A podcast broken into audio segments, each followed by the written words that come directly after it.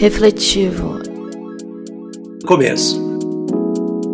Incrível. Ideia.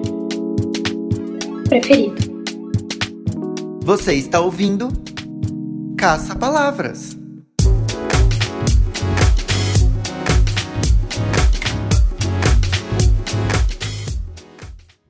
Pedro. Olá, Vanessa. Olá, ouvintes. Sejam bem-vindos ao terceiro episódio do podcast Caça Palavras, um espaço para debater e discutir a questão do analfabetismo no Brasil.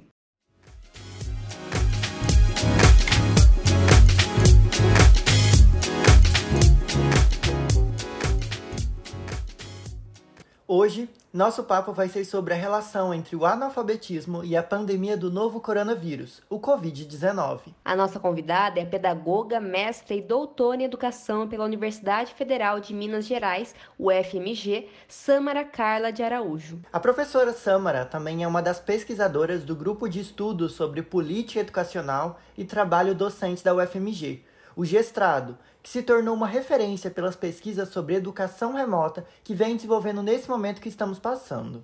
Seja bem-vinda ao nosso podcast, Samara. Obrigada, gente. Muito bom estar aqui com vocês, é, compartilhando né, a experiência do gestrado nas pesquisas, enfim, bom demais. Obrigada pela, pelo convite. Samara, para começar, tanto em suas linhas de pesquisa quanto nas do gestrado, vemos as políticas educacionais e o trabalho docente. No que compreende o estudo dessas áreas? Bom, o gestrado é um grupo que vem desenvolvendo pesquisas no campo da política e do trabalho docente há 20 anos já. É, eu comecei no gestrado quando eu estava na graduação de pedagogia, então já tem um tempinho. E o, o nosso foco é em compreender como que as políticas educacionais no âmbito nacional e internacional, elas impactam, elas têm uma, uma reverberação sobre o trabalho docente. Então, a gente tem desenvolvido pesquisas em vários campos e o grupo também envolve é, graduandos, mestrandos, doutorandos e, e outros pesquisadores também que vêm estudando sobre questões relacionadas ao, às condições de trabalho, relacionada a, é, aos sentimentos, enfim, a saúde do professor, relacionada à gestão educacional. É, enfim, a gente tem um grupo bem diverso e amplo também. E a gente tem pesquisas também relacionadas à educação infantil, ensino fundamental, ensino médio e nesse período aí de pandemia, a gente tem feito uma pesquisa muito importante para compreender as condições de trabalho dos professores na, nesse período de, de pandemia, de trabalho remoto, enfim, de tantas transformações para a sociedade como um todo e para a educação de maneira muito significativa, né? Bom, indo para o nosso foco, que é a pandemia, é perceptível que esse momento escancarou muitas das dificuldades educacionais que o Brasil enfrentava. As escolas foram as primeiras instituições a terem seu funcionamento suspenso após o alerta da Organização Mundial de Saúde, a OMS, sobre o risco de crise sanitária por conta da Covid-19. Ainda assim, foram as últimas a terem políticas pensadas especificamente para o seu retorno, que veio a ser de maneira remota. Com isso, as políticas públicas educacionais também foram afetadas, interrompendo os processos de alfabetização e escolarização de milhões de estudantes. Samra, como e por que você avalia que essas políticas não foram priorizadas neste momento de pandemia?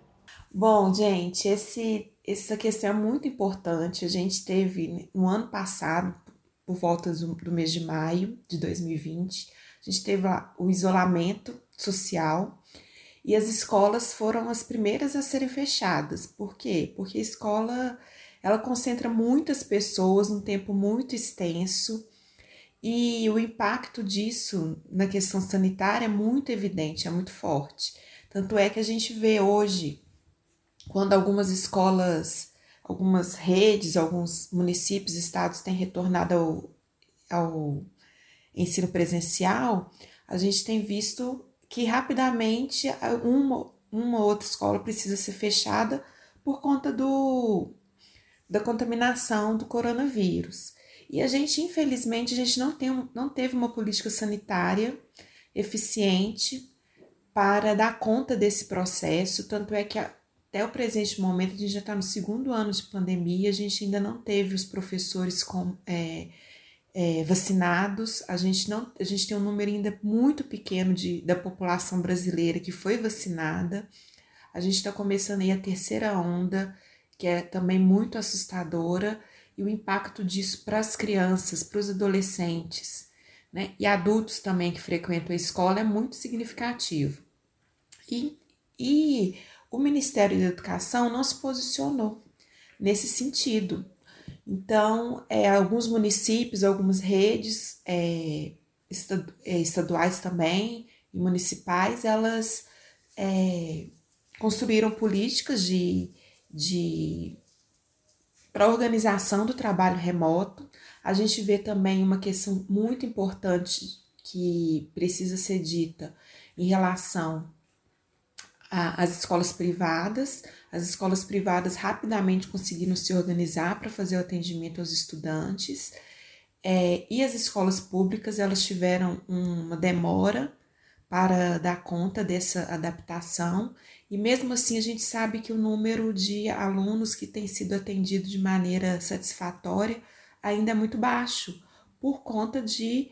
É, porque a questão da, do, do, do coronavírus, logicamente, impactou todos os sistemas educacionais, não só no Brasil, mas no mundo inteiro. E além das questões propriamente ditas, que são questões pedagógicas relativas ao ensino é, remoto, a gente também tem que pensar na discussão que envolve o tema de, de infraestrutura, por exemplo, infraestrutura dos, das escolas, dos, dos recursos que os professores têm em casa para dar aula, para, enfim, todo esse processo, dos próprios estudantes. A gente tem um número muito é, grande de estudantes que não têm acesso à internet, a computador, a um celular que possa acompanhar atividades remotas. E isso mostra uma desigualdade gigantesca que a gente tem no Brasil. E é importante a gente pensar o seguinte, que essa desigualdade, ela não é de agora. Não foi o coronavírus que trouxe essa desigualdade. Essa desigualdade já existia. Já tem sido é, denunciada e revelada em nossas pesquisas, enfim.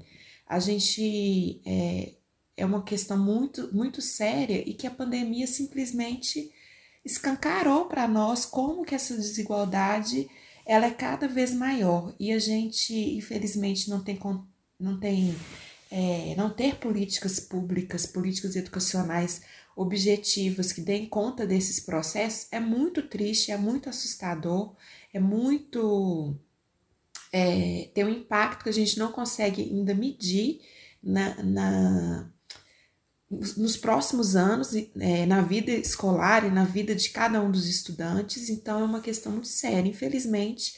Samara, o que você pode destacar de mais relevante desenvolvido nesse estudo por vocês? Ano passado a gente desenvolveu uma pesquisa grande envolvendo mais de 15 mil professores das redes estaduais e municipais do Brasil, então a gente tem uma representatividade de todos os estados brasileiros. E, esses, e essa pesquisa ela trouxe para a gente dados muito interessantes para a gente é, refletir sobre as condições de, de trabalho dos professores nesse período de ensino remoto, enfim, ensino híbrido.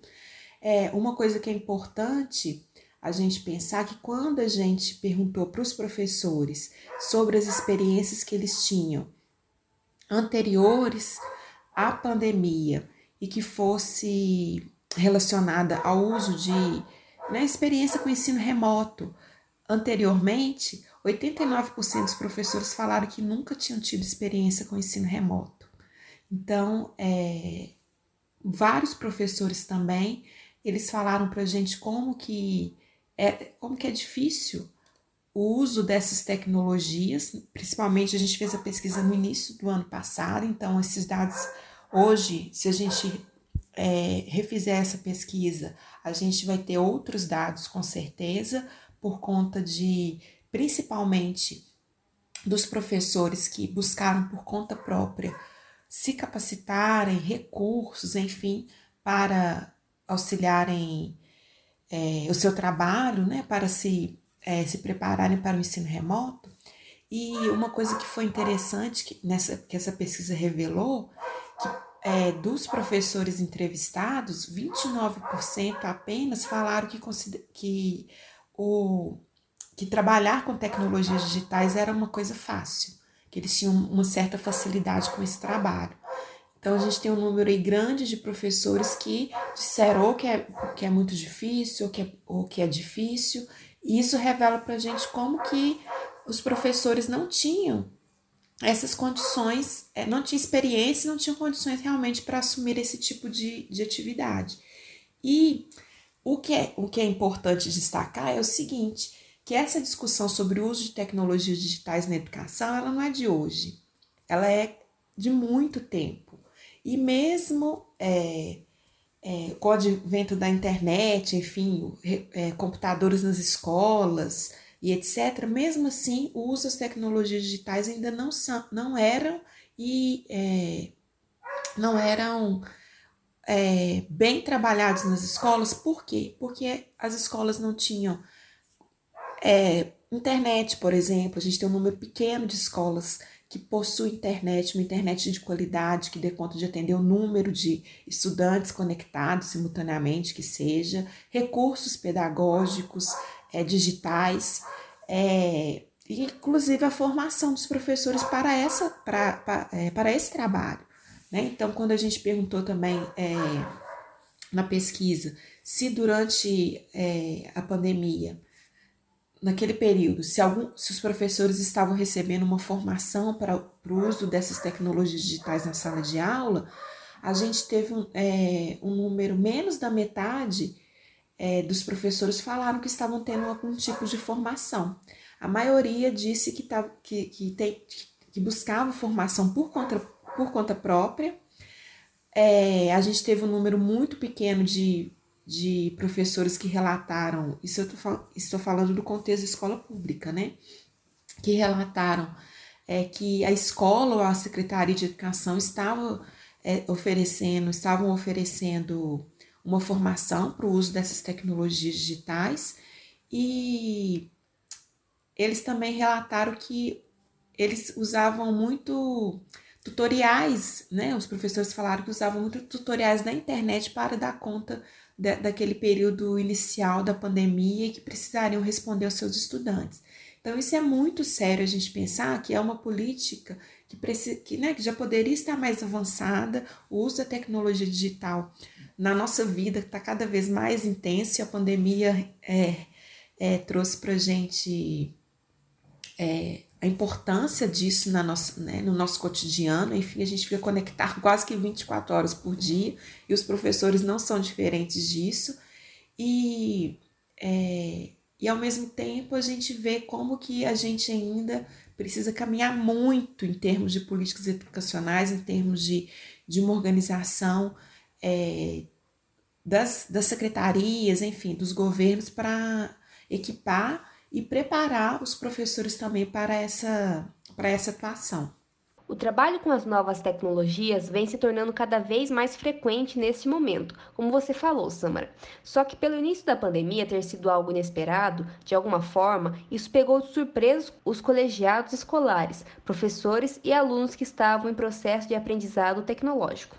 Muitas instituições educacionais fornecerão auxílios para a compra de equipamentos e pacotes de internet, mas sabemos que essa solução não veio de imediato e ainda assim é permeada de burocracias que são resolvidas justamente pela internet, o que é contraditório para quem está requerendo acesso a ela.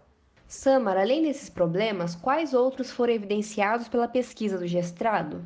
Outra questão interessante também que a pesquisa revelou para a gente foi em relação à disponibilidade de recursos tecnológicos que os professores tinham na, em casa para preparar suas atividades. 48,8% dos professores, ou seja, quase a metade, disseram que, os, que eles tinham recursos, um computador, um celular, um tablet, que eles usavam exclusivamente para, para, para, para si mesmo e para o ensino, para o ensino remoto. E uma outra metade, de 50,9%, disseram para a gente que os recursos que eles tinham na, na, em casa, eles precisavam compartilhar com outras pessoas. Então, a gente sabe de relatos de professor que precisa compartilhar ou com o companheiro ou a companheira que estava trabalhando remotamente, os filhos em atividades escolares, é, que precisavam também desses recursos. Isso foi uma questão que, que revela para gente como também os professores, é, além deles não terem essas condições para preparar suas aulas, eles também não tiveram apoio das, dos, do, das secretarias de educação, dos governos é, locais, para que eles pudessem exercer essa, as suas atividades de maneira satisfatória. Então, a gente tem um número significativo de professores que enfrentavam questões de, por exemplo, não ter um acesso à internet. A gente tem professores que não têm acesso, 0,3% dos professores é um número pequeno, mas é significativo, disseram que não tinha nenhum recurso tecnológico para dar aula. Isso também é interessante a gente pensar como que isso é desafiador para o pro professor, além de dar conta das, das, das atividades pedagógicas, ele precisa dar conta também das suas próprias é, condições de trabalho que precisam ser fornecidas pelos seus empregadores. Então, o, os governos que precisam é, é, fornecer as condições, enfim, se fosse um ensino na escola, presencialmente, eles teriam, né, tem lá o quadro, tem lá os materiais, tem, enfim, tem toda a estrutura. Em casa, ele, os professores tiveram que arcar por conta própria. Isso também é muito sério, da gente pensar como que a gente não tem uma política realmente de, de, valor, de, de de valorização dos professores, mas também uma política que desse condições para que os professores exercessem, exercessem suas atividades de maneira satisfatória. É, um outro dado interessante também foi que os professores falaram, mais de 80% dos respondentes falaram para gente que o tempo que eles gastavam para preparar as suas aulas aumentou de maneira significativa. Então, a gente tem aí um número um número importante de como que é, as, preparar uma aula remota, preparar uma aula híbrida não é uma tarefa fácil, é uma tarefa que exige um esforço muito maior dos professores em relação ao tempo de organização, de preparação das suas atividades. E quando a gente faz um recorte de gênero, a gente sabe né, que a profissão, nossa, nossa profissão, é, ela é uma profissão feminina, e quando a gente faz o recorte de gênero, a gente vê isso muito mais é, evidente. As mulheres, as professoras mulheres, elas dizem que o aumento das, das atividades remotas foi muito maior para elas do que para os professores homens. Então, isso também é um dado muito interessante quando a gente faz alguns recortes. A pesquisa do Gestrado também mostrou que 84% dos professores afirmaram que o envolvimento de alunos diminuiu um pouco ou drasticamente durante a pandemia. Somado ao problema do acesso a computadores e internet, tem a falta de apoio pelas famílias, falta de interesse do aluno e falta de políticas públicas para essa inclusão tecnológica ser mais efetiva. E aí, infelizmente, os professores precisam lidar com todos esses limites durante o processo de aprendizagem. Samara, quais são esses limites e como eles impactam na rotina dos educadores? O que, que a gente percebeu por meio dessa pesquisa? O baixo nível de participação dos estudantes nas atividades propostas pelos professores. Então, é, a gente, é, os professores relataram que o o número de participação diminuiu drasticamente e a gente ouve relatos, né, de professores que, por exemplo, eles vão pessoalmente, né, as, as, as redes têm feito prioritariamente o trabalho de organizar atividades impressas e aqui eu gostaria de, de comentar dois, fazer dois relatos em relação a isso.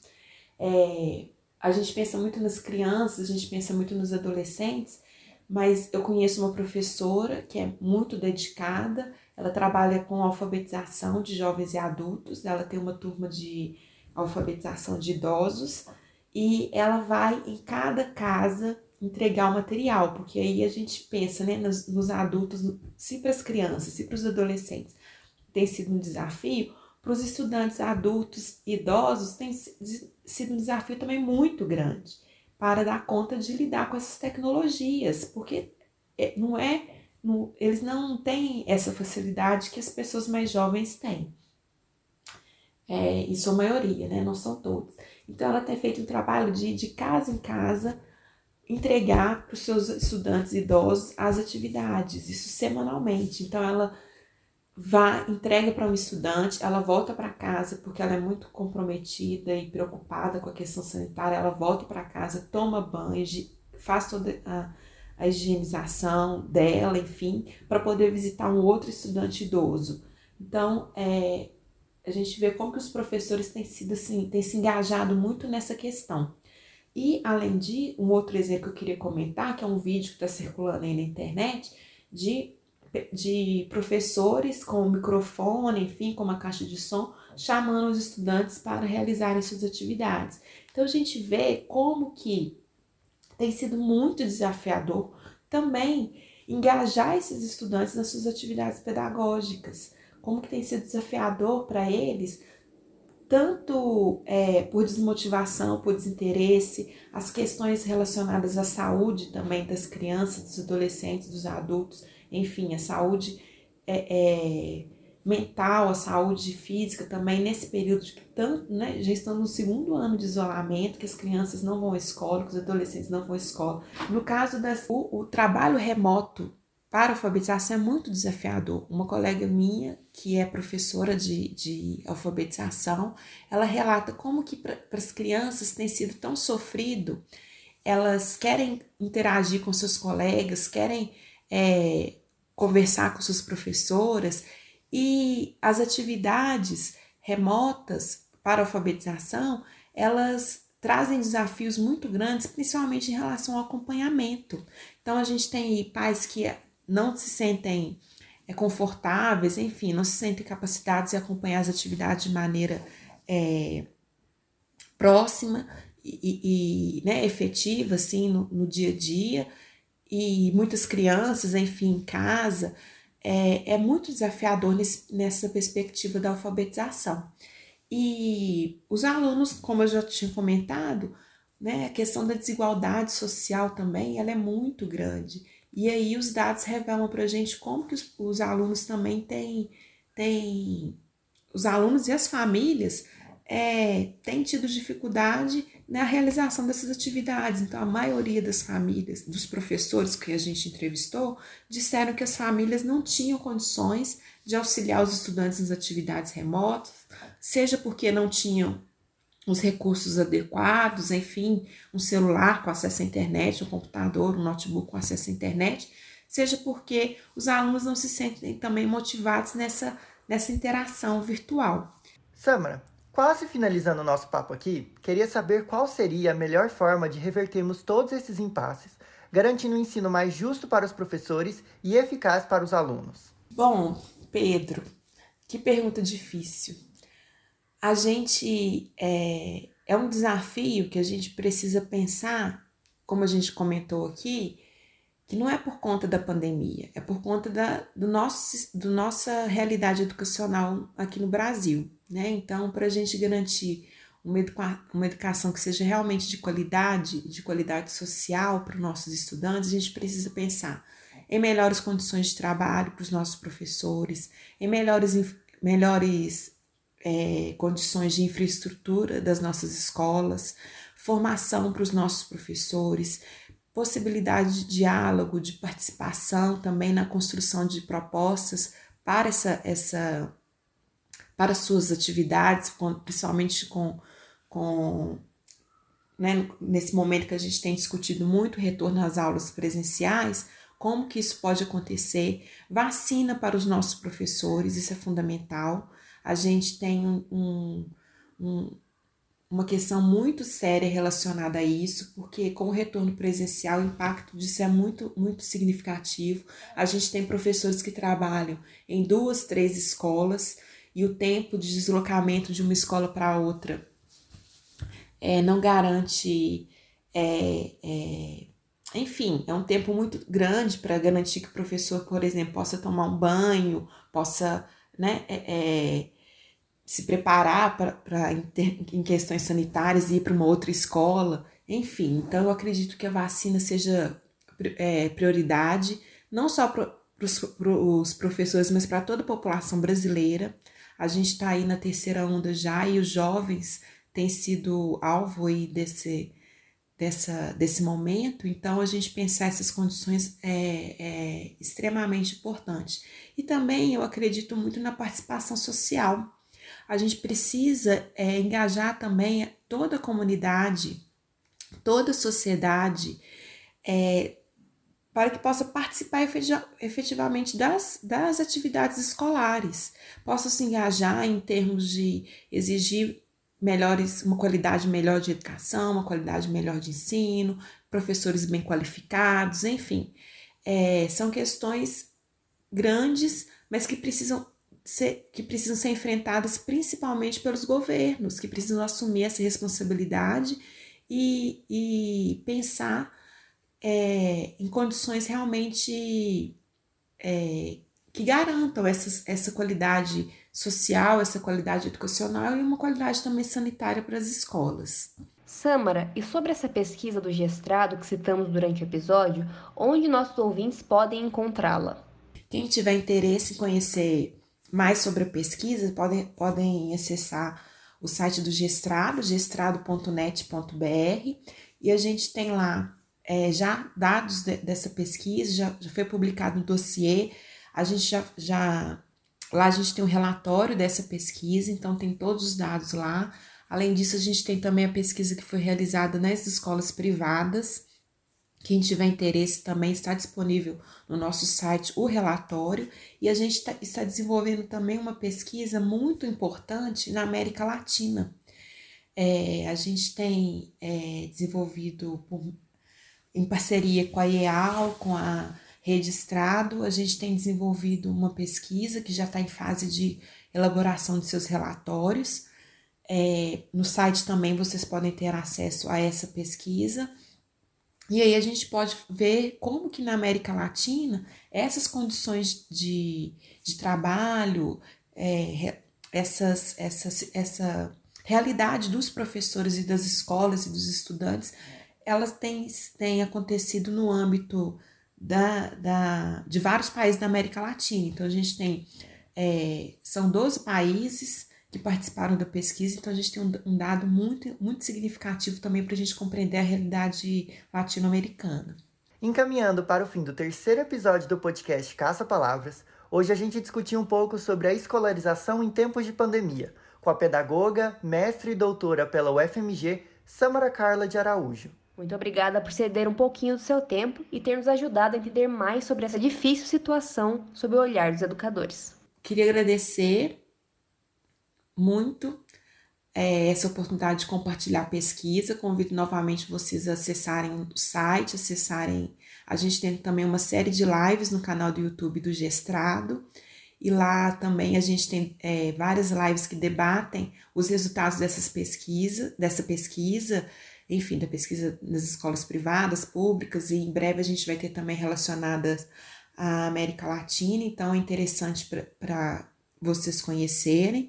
Eu gostaria muito de lembrar que o Paulo Freire é uma, um, ele fala uma coisa que sempre me marcou muito. Lembro quando eu estava no início da minha carreira, estudante ainda, e ele tem uma passagem muito linda que ele fala assim que é preciso ter esperança, mas ter esperança do verbo esperançar, porque tem gente que tem esperança do verbo esperar, e esperança do verbo esperar não é esperança, é espera. Esperançar é se levantar, esperançar é ir atrás, esperançar é construir, esperançar é não desistir. Esperançar é levar adiante, esperançar é juntar-se com os outros para fazer de outro modo. Então, eu acredito muito que a gente, nesse momento, a gente precisa esperançar mesmo, nesse sentido que Paulo Freire é, traz para gente, e acreditar realmente que a gente pode fazer é, uma educação diferente, uma educação que garanta essa qualidade para os nossos estudantes, que garanta uma é, é, qualidade também para os nossos professores na realização do seu trabalho. Enfim, esperança de vacina para todo mundo, esperança de que isso tudo passe, que isso tudo acabe, que a gente possa, enfim, sorrir, né? Apesar de tantas coisas, notícias ruins que a gente tem recebido, é, nos últimos dias, mas que a gente possa sorrir e olhar para frente e ver coisas bonitas. É, muito obrigada, viu, gente?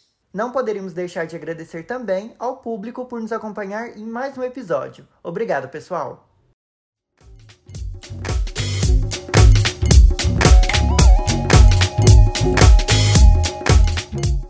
Nesta edição, o roteiro ficou por conta do repórter Pedro Prado. Na apresentação, Vanessa Gianotti e eu, Pedro Prado. Já a edição do programa ficou por conta do aluno Pedro de Paula. Na orientação, o professor Vinícius Dorne. E agradecemos mais uma vez a presença da professora Samara Carla. Não deixe de conferir o próximo episódio do Caça Palavras aqui no nosso site ou no seu tocador favorito. Até mais! Até a próxima!